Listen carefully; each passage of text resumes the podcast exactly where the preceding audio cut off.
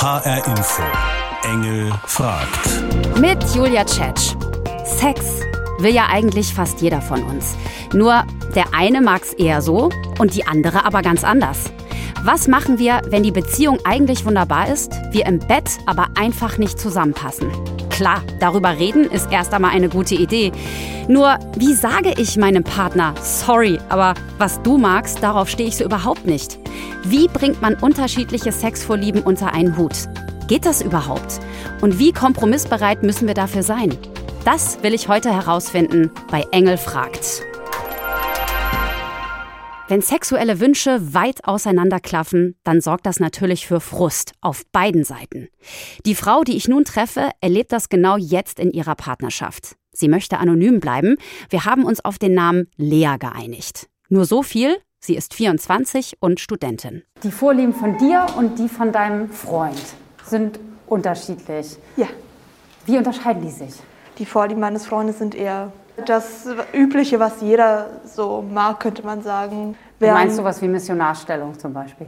Ja, also es darf auch gerne etwas mehr sein, Ah, denke okay. ich. Aber ähm, naja, halt nichts Außergewöhnliches, würde ich sagen. Mhm. Also in meinem Fall bin ich äh, tendenziell eher devot. Ich bin Masochistin und mag es eben, dass es mir dann während, währenddessen auch wirklich schmerzt. Also ähm, daran habe ich Freude, das macht mir Lust. So noch ganz am Anfang von eurer Beziehung, wo du aber dann schon langsam gemerkt hast, es passt im Bett nicht so ganz zusammen. Ähm, was hast du da gemacht? Ganz am Anfang, man war verliebt, man hat gedacht, man kriegt das irgendwie hin. So, ich zeige ihm, was mir gefällt. Äh, ich wollte das ja unbedingt mit ihm, dass ich ähm, gedacht habe, naja, wenn ich mein Spielzeug mitbringe und ihm ein bisschen erzähle, wie das so ist und äh, ein bisschen meine Fantasien mit ihm teile, dass das werden könnte. Und äh, er hat es ja versucht, aber äh, irgendwo stößt man natürlich an seine Grenzen, wenn das so gar nicht sein eigenes Ding ist. Der Großteil der Beziehung war meinerseits, meiner Meinung nach trotzdem sehr glücklich und ähm, es war halt in den Momenten immer, wenn es dann ums Körperliche ging, dass es dann eben Frust war, insbesondere meinerseits. Es war immer schön, aber es war halt immer etwas, was mir gefehlt hat. Und ich konnte, was schön war, dann halt nicht so genießen, weil ich immer dran gedacht habe, aber da fehlt mir doch was. Und äh, da hat sich dann bei mir Frust angestaut, den ich auch, glaube ich, gern mal etwas unfair an ihm ausgelassen habe. Ich spüre auch wirklich jetzt eigentlich auch immer noch so ein bisschen diesen Zwiespalt, in dem du dich ja befunden haben musst. Ja, also man liebt diese Person und es passt sonst alles und es hat wirklich wunderbar gepasst. Er ist ja auch bis heute nicht nur mein Partner, sondern wirklich mein bester Freund geworden. Wir haben so viele Gemeinsamkeiten und dass es ausgerechnet an diesem Punkt gehapert hat, der mir so wichtig war. Das hat halt so wehgetan, weil ich eigentlich, ähm, also im ersten Moment war das so der Gedanke, muss ich mich jetzt deswegen von dem Menschen trennen, der so gut zu mir passt. Das Man könnte es ja auch heimlich ausleben. Fremdgehen machen ja auch manche. Hast du auch mal drüber nachgedacht? Nein, also das war für mich irgendwie nie etwas, was auch nur in Frage kam, weil es dann, also dieser Vertrauensmissbrauch gegenüber der Person, die mir auch so einen Vertrauensvorschuss gibt und äh, mit der ich ja auch so viel schon durchgemacht habe, das alles einfach hinzuwerfen, das war für mich irgendwie keine Option. Dann äh, irgendwann kam dann halt, also meinerseits der Vorschlag, ob wir dann nicht einfach die Beziehung öffnen wollen, damit wir das miteinander haben, was uns verbindet, was ja auch noch mal wesentlich mehr ist. Und das, was bei uns halt äh, andere Vorlieben sind, eben mit anderen Menschen ausleben können. Und ähm, nach einem Monat oder so kam er dann auf mich zu und meinte dann so, ich habe nachgedacht und mir gefällt die Idee. Vor drei Monaten haben Lea und ihr Freund ihre Beziehung geöffnet. Und sie sagen, es geht ihnen sehr gut damit. Wie es sich in einer offenen Beziehung lebt, dazu später noch mehr. Eine andere Möglichkeit, seine sexuellen Wünsche erfüllt zu bekommen, ist natürlich, sie heimlich auszuleben. Der Partner oder die Partnerin zu Hause weiß von nichts und Mann geht vielleicht sogar zu einer Prostituierten und Frau zu einem Callboy. Zwei Stunden mit Kevin kosten 500 Euro. Ein Treffen über Nacht stolze 1500 Euro. Kevin ist Callboy. Den 41-Jährigen kann Frau buchen für Dates und mehr. Viele Frauen kennen leider ihren eigenen Körper nicht, beziehungsweise die Männer kennen den weiblichen Körper nicht. Und was sie bei mir bekommen, haben sie meistens in ihrem Leben noch nicht erlebt. Bei ihm können die Frauen alle sexuellen Wünsche ausleben und darüber hinaus neue entdecken, sagt er. Die meisten Männer denken nur an sich, um, dass sie schnell kommen und denken nicht an die Frauen, an die Wünsche der Frauen. Viele von Kevins Kundinnen sind vergeben. Wenn man länger zusammen ist, ähm, sind die Intimitäten festgefahren, ähm, ist einfach Routine. Im Großen und Ganzen wollen Frauen einfach nur, ähm, dass man auf sie eingeht, auch dass man mit ihnen redet, ihnen zuhört. Und das fehlt ihnen einfach in Partnerschaften. Der Mann äh, macht sein Ding, die Frau ist eigentlich nur noch für den Haushalt und alles zuständig. Und wenn man dann vielleicht noch Sex hat, dann sind es dann drei Minuten und man macht halt immer das Gleiche, man wechselt sich nicht ab. Auch wenn es jetzt ähm, mit Sextoys eigentlich ähm, Abwechslung geben könnte. Kevin arbeitet hauptberuflich als Glühtechniker. Mehr will er mir nicht verraten. Das Callboy-Dasein ein lukrativer Nebenjob, der ihm gefällt. Frau findet ihn online auf der Plattform Callboy-Verzeichnis. Von 20 bis 72 Jahren. Das Alter seiner Klientinnen ist genauso vielfältig wie ihre Vorlieben. Viele kommen heimlich zu ihm, gehen ein Risiko ein, weil sie mit dem eigenen Partner nicht über ihre sexuellen Wünsche sprechen können. Kevin kennt die häufigsten Ängste, die die Frauen daran hindern. Dass der Mann äh, ja denken würde, ich bin ich nicht gut genug, wenn ich was ich mache, reicht dir das nicht? Ähm, aber da meinen die Frauen ja gar nicht, ähm, gar nichts Böses. Die wollen einfach nur was anderes erfahren, mehr Intimitäten genießen. Die meisten Männer denken ja, die können alles, die wissen alles. Leider ist das nicht der Fall und ähm, jeder Körper von jeder Frau ist verschieden. Manchmal gibt der Partner sogar die Erlaubnis zum Fremdgehen. Das ist aber die Ausnahme. Es gibt Frauen, die mit ihrem Partner reden und sagen, ich nehme jetzt lieber einen Callboy, als wenn ich eine Affäre habe. Und der Mann weiß das, er sitzt, sitzt zu Hause und weiß, dass die Dame über Nacht weg ist oder für ein paar Stunden. Wenn sie Lust auf eine Affäre haben, dann könnten sie auf Dating-Plattformen sich jemanden finden. Dann besteht aber die Angst ähm, oder die, die Möglichkeit, dass der, die Affäre, der Mann, sich verliebt oder sie selber sich verliebt und ähm, dann die Partnerschaft ähm, wegen Affäre zu riskieren, dann kann man besser einen Callboy auf Zeit buchen. Und so auch sexuelle Vorlieben ausleben, die der Mann nicht erfüllen kann oder will. Ich habe letztens noch mit einer Dame gesprochen, die möchte halt auch gerne mal devot sein und auch ähm, ja, Klapse auf den Po bekommen etc. Kevin ist Profi durch und durch. Er lebt von Diskretion, verrät nur das Nötigste. Nur so viel, er hat vor allem Stammkundinnen. Die wissen, was sie an ihm haben. Nicht allen Frauen falle es leicht, Liebe und Sex zu trennen, erzählt er. Weil man sich ja beim Sex oder bei Intimität näher kommt. Ähm, Frauen sind generell ähm, sehr harmoniebedürftig und ähm, da kommen die Gefühle natürlich viel eher als bei Männern und kommt das schon mal vor, dass sich Frauen in mich verlieben. Aber die Frauen wissen, dass das Liebe auf Zeit ist. Am Ende unseres Interviews verrät mir Kevin doch noch etwas Privates. Er ist gerade Single und erwartet von einer zukünftigen Partnerin, dass sie seinen Nebenjob akzeptiert. In puncto Sex ist ihm auch Privatabwechslung wichtig. Unterschiedliche Vorstellungen im Bett sind für ihn kein Trennungsgrund. Manche Frauen buchen sich einen Callboy wie Kevin also auch mit Wissen ihres Partners. Ehrlich gesagt kann ich mir das noch weniger vorstellen, als einen Callboy heimlich zu besuchen. Ich treffe jetzt zwei, die in einer offenen Beziehung leben. Ich bin gespannt, wie das funktioniert. Anna und Christian sind seit anderthalb Jahren zusammen. Kennengelernt haben sie sich auf einer Online-Plattform. Für sie gehören Sex und Liebe nicht automatisch zusammen. Sie führen eine offene Partnerschaft von Beginn an. Ich will von ihnen wissen, wie genau läuft das ab? Es ist so, dass wir ein selbstbestimmtes Leben führen, auch wenn wir sehr, sehr nah emotional beieinander sind.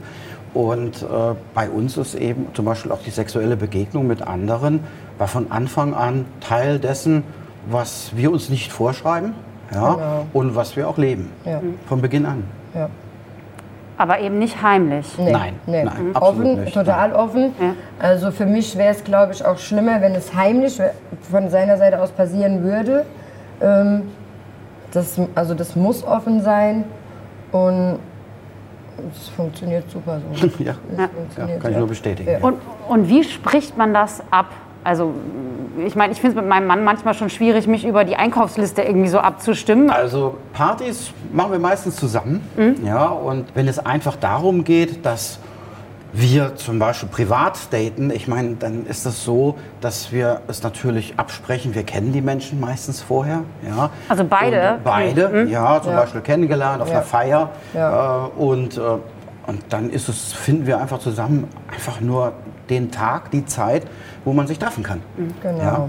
Und wenn jemand äh, auf jemanden trifft, kennenlernt, ja, dann wird das sofort einfach angesprochen. Guck mal da, oh, das ist jemand, der ist aber interessant. Hat man sich vielleicht getroffen zum Trinken oder so. Ja, aber wir wissen transparent, was wir wann mit wem tun. Genau. Und, und wie häufig kommt das dann im Endeffekt vor, dass ihr euch mit anderen trefft?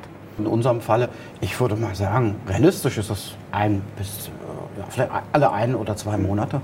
Ja. Was gibt es für Regeln? Keine. Gar keine. Außer, dass man drüber spricht. Dass Ja, man drüber spricht, keine ja, und mit, mit, äh, mit Fremden, sagen wir mal, Kondom benutzt. Genau, aber das ja, ist aber also- das ist, glaube ich, das eine, allgemeine, eine allgemeine Regel.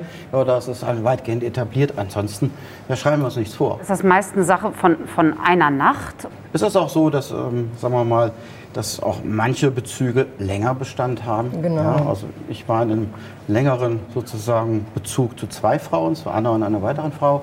Ja, das haben auch Gefühle eine Rolle gespielt. Das war dann auch Das über ging- Nacht von seiner Seite Genau, aus. Ja. ja. Und Anna, warst du da nicht eifersüchtig?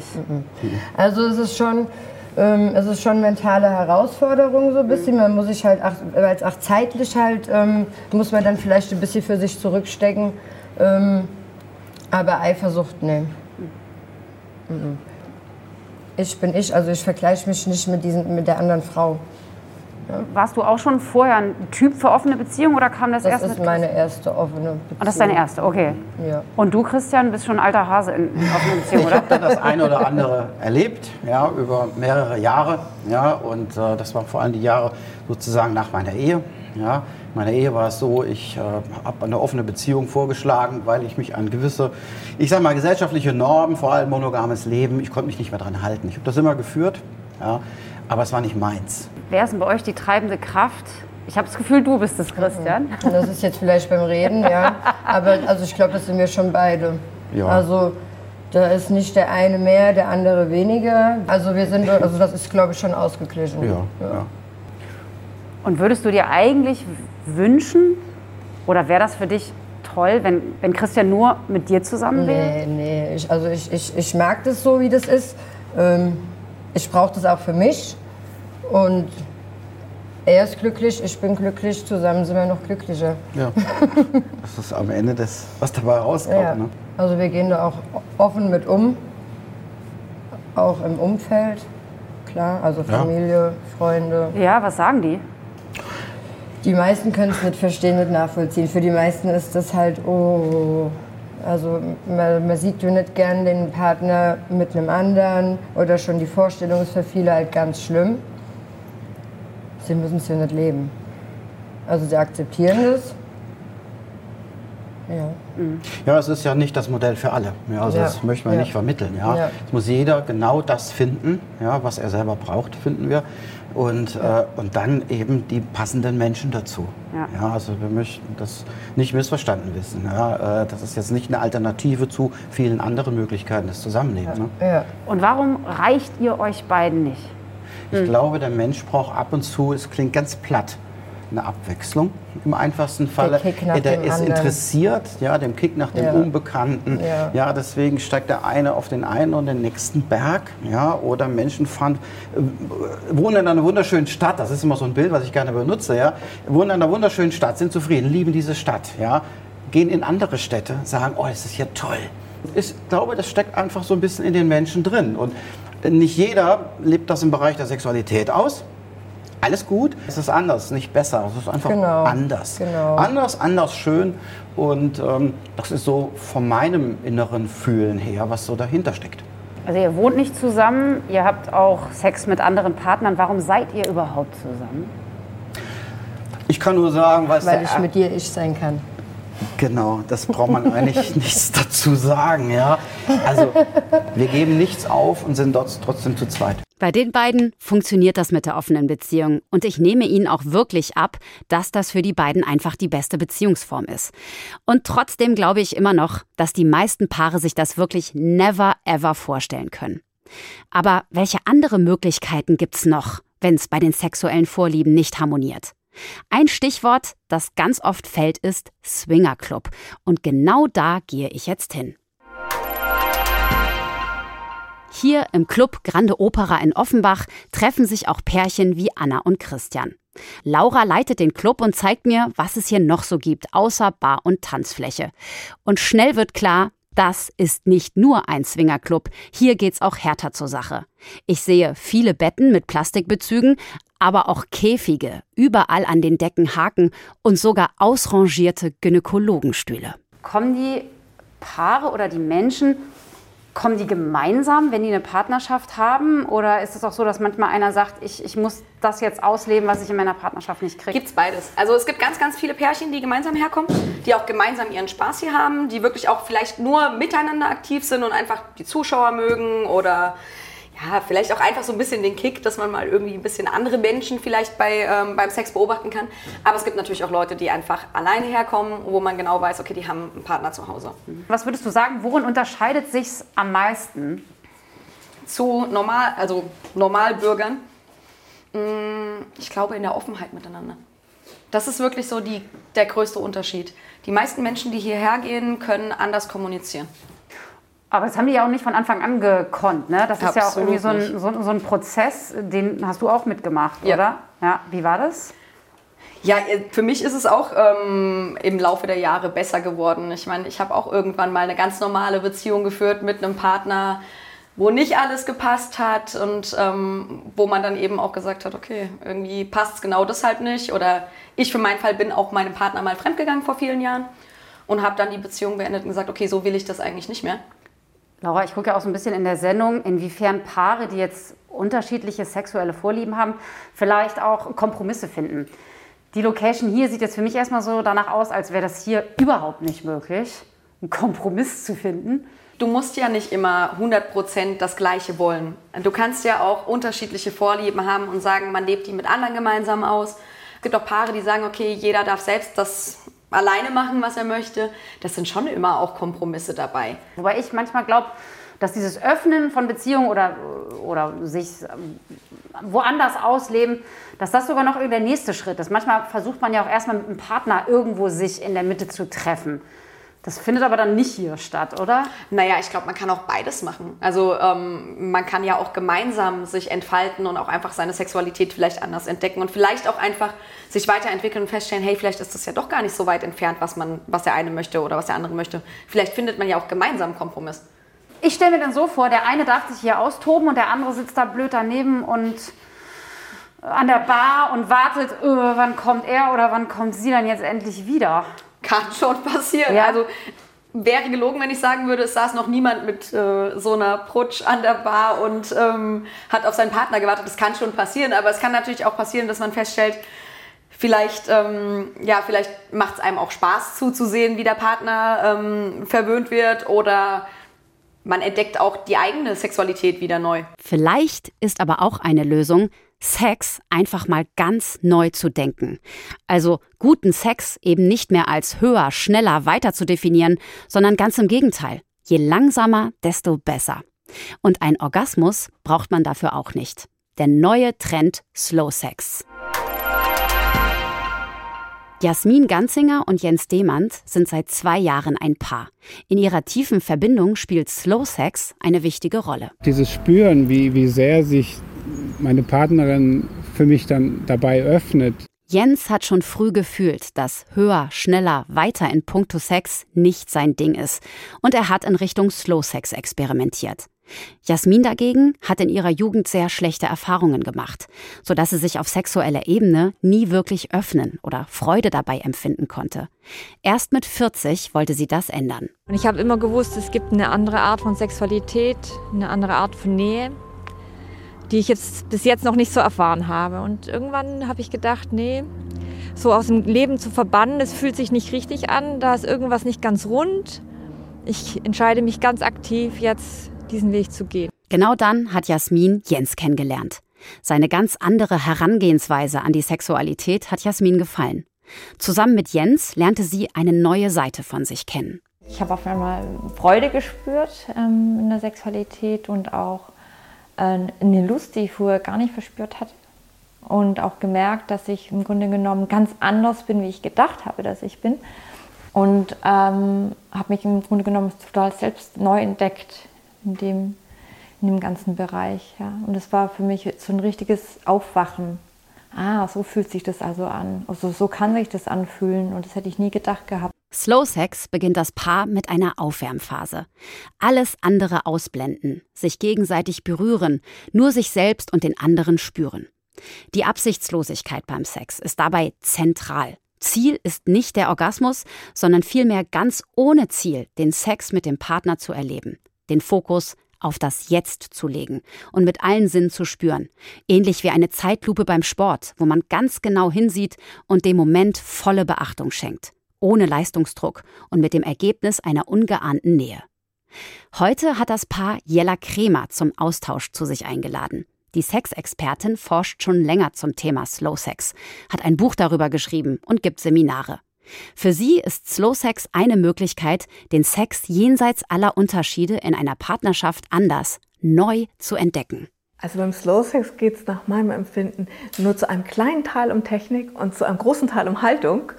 Und tatsächlich ist es ein Teil Verlernen von Gewohnheiten, die du bis jetzt gehabt hast, und ein anderer Teil Lernen von tatsächlich ein paar praktischen Sachen, aber auch die Haltung üben.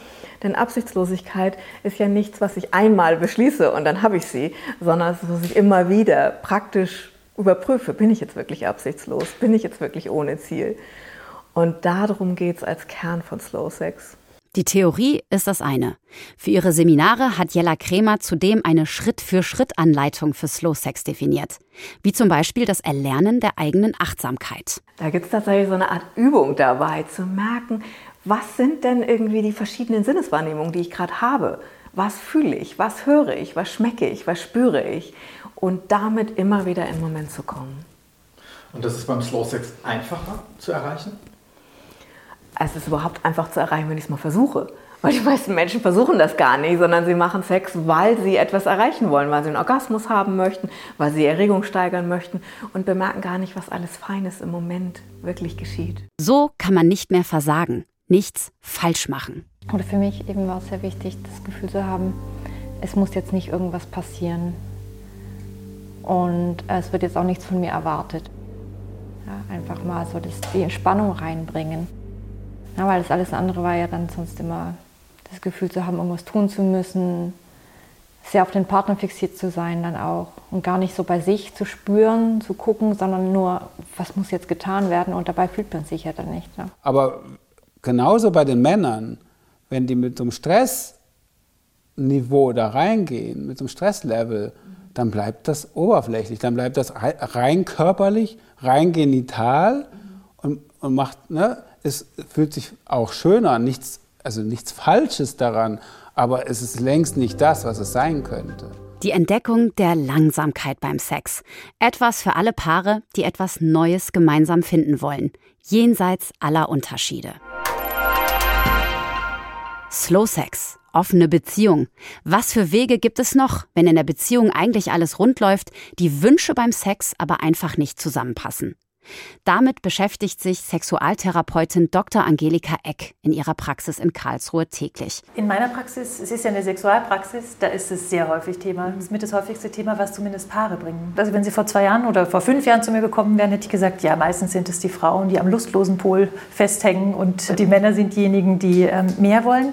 Das gibt es immer noch, aber gerade zur Zeit habe ich mindestens genauso viele Männer, die einen Mangel an sexueller Lust beklagen oder wo die Partnerin oder der Partner sagt, ich will das so nicht, ich will mehr.